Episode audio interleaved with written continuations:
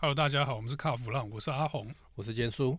我们今天要谈的话题呢是这个之前没多久，很沉重，很沉重。之前发生没多久这个游览车车祸的故事啊，是。那这个事故呢，其实真的还蛮惨的哈。哎，我觉得那个看到那个整个车体被撕裂成这样，然后再加上呃又造成很多人的死伤哦，我觉得看着蛮难过的。对，而且我们的这个。游览车啊，或者是说这种巴士型的这个交通工具啊，嗯、每次发生意外都是还蛮惨烈的，很惨烈。哎、欸，我记得那时候呃，曾经也发生那那个时候高速公路还有收费站的时候，嗯，哦，也曾经有这样直接去撞，就撞到收费站的那个分隔分隔岛，分隔岛。哦，那一次也是很惨烈。哦，然后甚至于说。哎、欸，不过不过有一次啦，有一次是在一零一那边，好像就是那时候盖一零一还是什么的，那整个钢架掉下来嘛。哦啊，地震钢架倒下来。对啊，不是盖一零一，是那时候应那个应该是呃呃呃就在新义区那边。啊，我我是亲眼目睹，因为我人就在那边。你看到什么可怕的话？那天刚好要去记者会。嗯。然后我那时候以前公司在那边嘛，然后走过去的时候。你就哎、欸、地震，然后走出来，一走出来之后就发现，嗯，东西掉下来就往游览车上面砸，哎，哦，所以那个起重机整个倒在游览车上，是，所以那个是有点可怕了，就就就整个整个整个上半部就被削掉。阿红，可是你有没有觉得很诡异啊？因为我那时候听，在，当然我也是看电视的，就是说那个司机他是说他有刹车，可是居然没有刹车。踩不到刹车，你觉得呢？我觉得踩不到刹车这件事情可以从两个方向来讲。嗯，我之前为了这件事情，我有去做一点功课，我问了一些专家。是，他踩不到刹车，可能是你刹车踩错。刹车踩错，为什么？呃，刹车踩错是讲的比较白话，就是它使用方式不对，嗯、导致那个刹车就是没有作用了。哦，所以像这种游览车、大货车，他们的刹车。跟我们一般的乘用车这是不一样的哦，不太一样，因为这个刹车是气压式的哈。OK，那所以它有一个除气瓶啊。嗯嗯嗯嗯。呃，也不能说除气瓶，反正就是它有一个储储存空气的地方嘛。是。然后你踩下去就用那个气压去推动刹车系统。对。那你如果一直踩一直踩，那个除气瓶会空的。哦哦。那就没有压力，刹车就会变弱嘛。OK。那但是呢？我那个我去问的那个专家，他就说、嗯、那个事故啊，嗯、跟他踩不踩到刹车没有关系啊。嗯嗯，因为从这个他看的那个影片，他就说那个说没刹车是应该是胡乱的。嗯，他说那个根本就是开太快。怎么说？他可是他我我看他地上不是有那个刹车痕吗？你有看那个影片吗？有有有有有有。你会发现那台游览车快到后面 V Class 追不到。OK，哎、欸，我们知道 V Class 那个。跟游览车相比，这个车是相当轻巧的小车，即使满载，是你说被游览车突然甩开，更可怜，不可怜。对，所以你就知道那游览车开多快。OK，因为 V Class 开的很稳嘛，你可以看它那个路线抓的很好，刹车也踩的蛮准。但是那游览车就突然这样子加速把它甩开了。OK，所以游览车的那个速度是不正常的。嗯嗯嗯嗯，你看它之前哦，就是在发生事故之前，从那个影片的那个。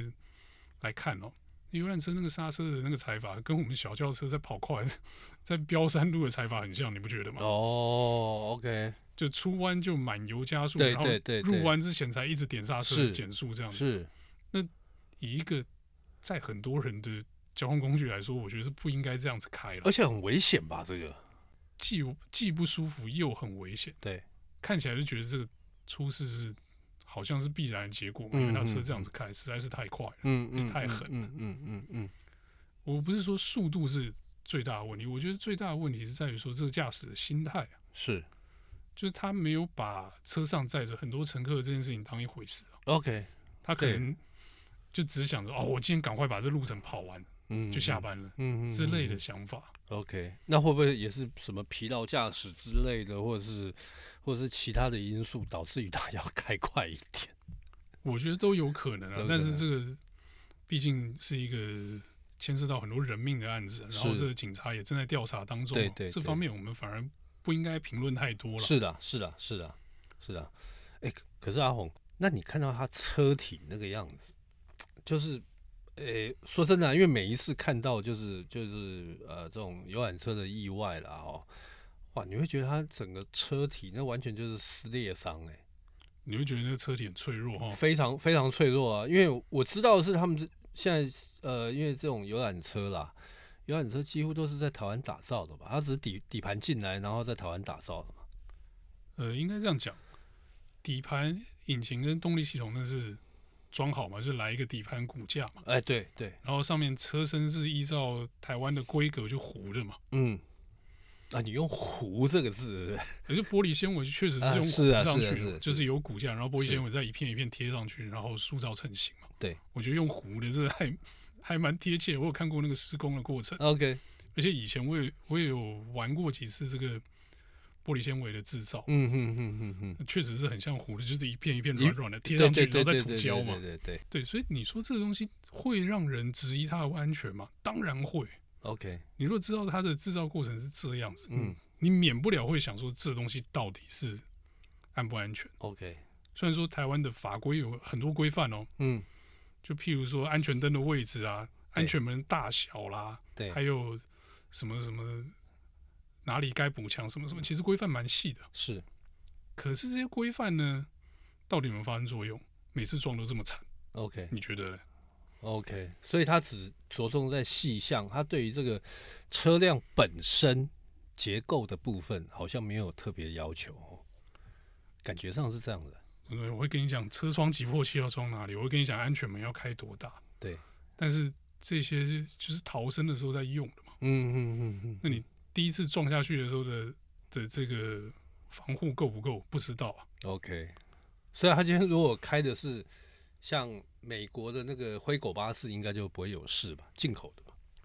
你说进口的就不会有事吗？这是倒是有点武断。但是如果是这个降低伤害，降低伤害，我觉得是有可能的啦。OK，至少那个车体看起来应该会比。会比这个台湾流行的这种车体能够再多吸收一点冲击吧。嗯嗯嗯嗯嗯。可是你知道吗？我我知道哈，因为为什么台湾的这个这个这些游览车啊，很多都是底盘车进来，然后打造，就是在当地打，在在在台湾打造，价格太贵。因为我今天如果进口一台这个所谓的呃国外哦，比方说。不管是 Volvo 也好，或者是什么 Toyota 也好，或 Hino 也好，他们进来的这个游览车非常贵。其实大家不要看这个游览车这个价格哦，不就看起来好像不怎么样，那一台都好几百万，甚至也要千万。每一台都比 S Class 还要比 S 比 S Class 还要贵。是啊，因为它座位那么多。没有，当然，我觉得最主要的问题是出在我们的关税、货物税这个部分。台湾本来这个这个像关税啊、货物税这个就很吓人嘛，那个动辄大概三十趴嘛，关税我记得是三十趴，哦，那你再加上一个货货物税就十五趴，还有营业税，而且我们这是一直一直加成上去的。台湾的税制很很有趣啊，啊也令人家不齿啊。哦、其实我们刚在开路之前不是有试算一下吗？是啊，你刚说这个车动辄千万嘛？对。可是实际上，你付出去车的价金可能只有三四百而已，大概都是税啊，真的差不多三四百万而已。哎，我们以大概你现在呃售价售价好了，整个乘车弄到好大概一千万来讲，我们的税大概有大概四成左，哎，不，六成，六成到五成左右，全部要交给政府，那全部都税金。那你说国外打造的东西一定好吗？我告诉你是。这也太残忍了吧你！你不，因为他们要经过很呃严格的安全的测试，对不对？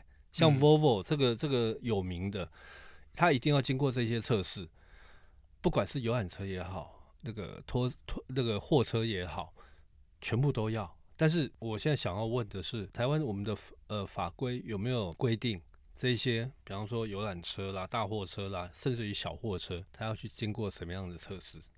好像没有，我好像都没有听说过。甚至于连那个我们呃听说即将要实施的这个 TNCAP 也完全，它只把乘用车纳入，在路上跑的很多的这些小货车或宅啊这种的，通通没有纳入，那不算。对，那更不用说是游览车。你不觉得这有点诡异吗？哎，你拿游览车去撞，如果那个车一次撞一次一千万，然后照我们上次算的，这个要撞六下还是五下？一台车已经 要撞六千万呢？没有，不是啊，因为它总是有一些测试的规范嘛。对不对？游览车不外乎的，你说前撞、侧撞一定要嘛？嗯，还有一个翻滚，对不对？你说后撞、后撞，我觉得那个那个倒还好。但是你如果好，算他撞撞三下好了。那我觉得该撞的是什么？你知道？该撞的不是进口的游览，该撞的是在台湾自己打造车体的这些车子。我觉得这个才是最主要的问题。哎呀，你刚刚讲那个。该撞的是台湾制造，这个我我确实也这样觉得。嗯嗯，那进口的哈，嗯，听说现在进口的整车进口游览车根本就是很少了，很少，因为太贵啦，太贵了，太贵了，根本也撞，也不需要去撞了。对对，想进口整车的，最后应该是算一算都觉得根本就不划算，打退堂鼓了。对，那个车应该是趋近于顶啊。对，安全的部分，嗯，你说去 TNCAP 撞，嗯。这个好像全世界都没有人撞哦，没有人撞吧？对，所以这个安全规范的基础在哪里？这又很有得玩了。哦，OK，那所以啊，所以我我觉得这个就回过头来，我们就要提到大有为的政府跟那个大有为的 VSCC 嘛，他们都在制定这些东西。呃，我之前曾经问过相关人等，他们回答我就说，因为国外没有，所以台湾没办法。我听你的放屁。那你既然这些车子要在台湾卖，对不对？上头搭的是我们的老百姓，那为什么我们就不能制定自己去制定一套标准出来？一定要非得国外有，你台湾才能做吗？才能制定吗？欸、对不对？你这样讲，小车那个地方也很有问题啊！啊，你看小车那些规范，那全部国外制定的，那全部是国外的啊，而且还混成的，对，混编的国外的这个、哦、混多了。哎，这这个我了解，呃，有有中国的，有欧洲的，啊，但但听说拿欧洲的比较多啦，好、哦，然后拿美国的，反正就是各国，然后拿起来混编。但是他们没有想过的是说，好了，现在大家可能都是走欧规啦，好、哦，欧规啦。那我觉得走欧规也好，好、哦，反正就一套标准嘛。但是我们还会再加了几样东西进去，那你知道为什么吗？因为要收钱呢。因为有做测试，他就可以收测试费嘛。当测试项目就对。是，那你说，如果台湾它只有一种交通工具叫做乘用车，那我觉得就算。问题是你看看我们的商用车一年卖了多少台？它在我们的整个整个新车的销售比例来讲，占比是高的哦，高的哦，很高哦。尤其是现在很多的商用小型商用车满街跑，你说它安全吗？哎，我心里头的问号是很大。好，那碰到一些车祸啊什么的，那个那个，你看到那个真的是惨不忍睹。游览车、货车这些车祸也都很多，不是没有。我跟你讲一个根本上心态的问题啊，嗯，这是我那天跟那个专家聊的时候，之前跟他聊的时候有聊到的。是，商家在营运的时候，嗯，最重要的是什么？赚钱，赚钱，对，都要获利嘛。那我使用任何工具，嗯。都应该把成本降下来，是，所以他他讲究省油，一定很省，嗯，因为要轻量化嘛，对，呃，轻量化结构就拔起来。啊，这这先不讲，他们要的是低营运成本，是，所以那个车不需要太多先进的配备，很多事情是司机要去 cover 的，对，因为我买车的时候我就不想买太贵，对，那所以这些呃货车，嗯，或者是大货甚至大客。他们在安全配备上面是很匮乏的哦。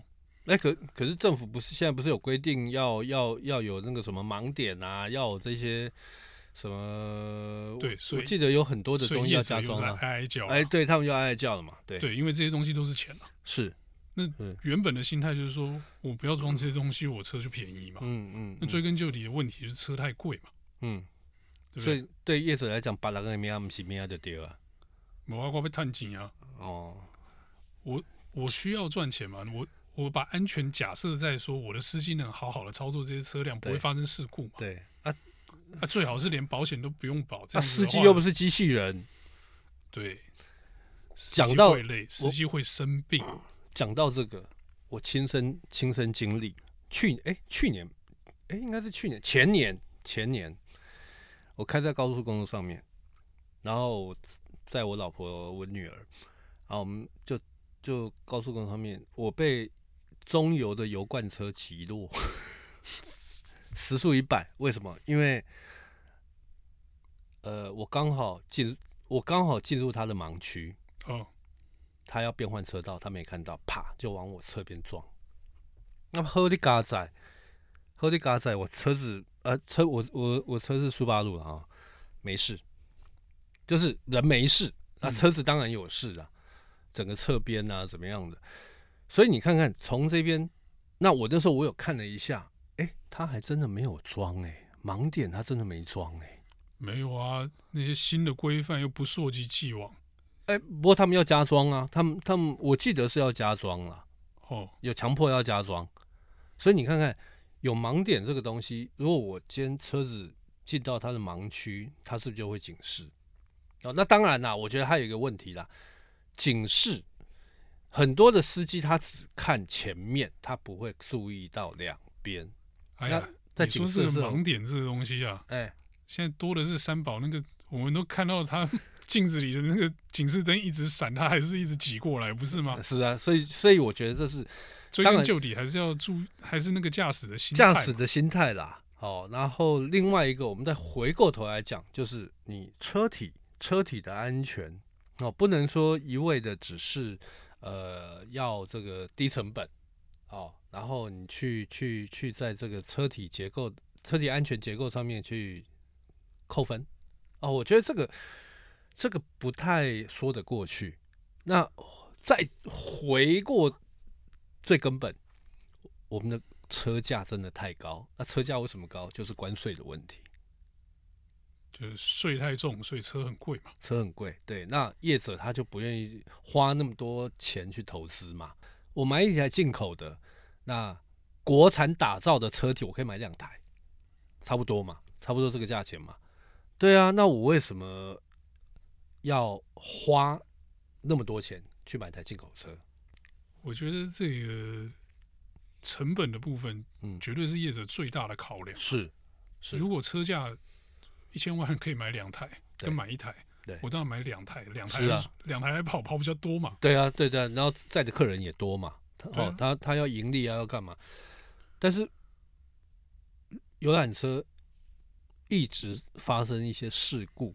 一一一些意外，这个也会让这个大家开始担忧这个事情。但是每一次的每一次发生意外，政府总是说啊，我们会检讨啊，这会怎么样啊？历来的政府都一样。我再举一个例子，当初这个我们呃后座没有强制说要系安全带，你知道是谁发生事情才开始要强制执行吗？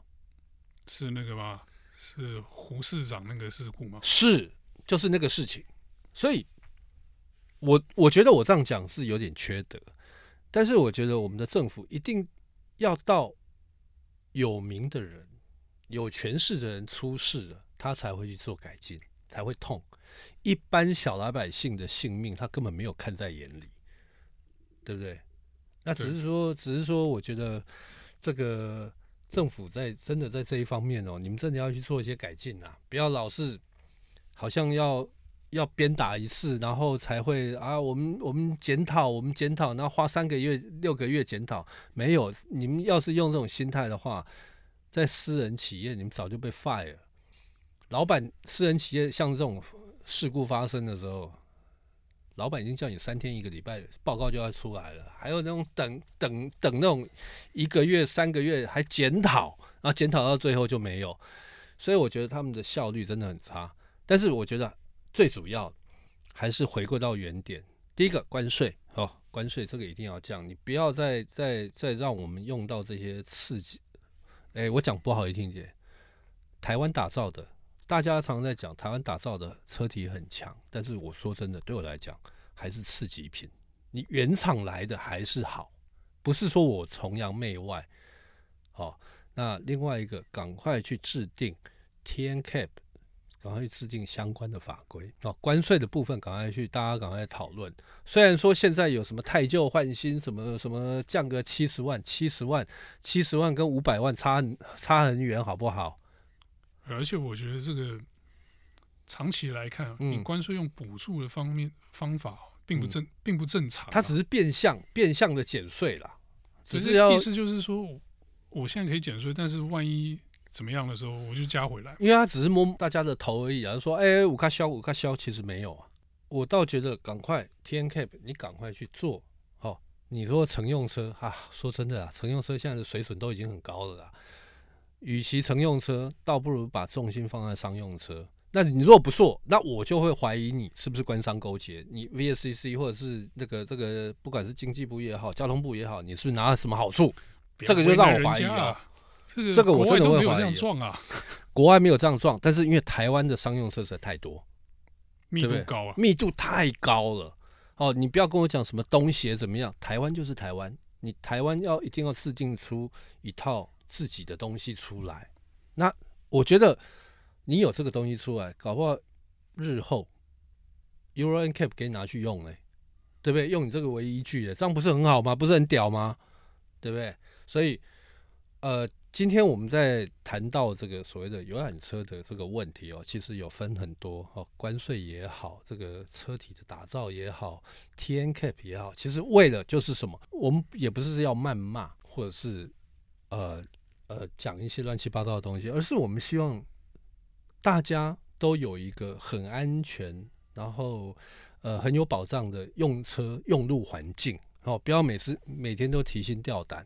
那我不知道阿红这边对这个有什么看法？我是觉得这个撞车这个事情，就是在发人、嗯、发人省思了。是，对我们的车，我们的这个大客已经发生过很多这种很多太多严重的事故。而且有有时候就是什么啊，你车龄太老不行卖了。对对，就是我们因应这些事故已经做了很多法规相关的调整。是，但是这个法规的调整之后，事故还是不断的发生。是，我们不能说要求事故变成零，但是每次事故发生的时候，你会发现新的漏洞在哪里，新的问题点在哪里。对，所以我觉得我们的不管是政府也好，嗯，或者是说这个呃。客运的营运商也好，对于这些安全是不是能多重视一点？嗯嗯嗯。那当然，我们开店就是要赚钱，这没话说。是，这没话讲，没话讲。但是安全应该是所有这个用路人都很最重、最注重的事情。对，那赚钱也要赚得安心嘛，对不对？我是觉得这个并不是说赚钱不对啊，对，而是说每个人都要赚钱啊。这个安全应该是摆在最前面的事情了。是是。是好，那我们今天的节目就到到此为止哈。那谢谢大家的收听哦。好，我们下次再见。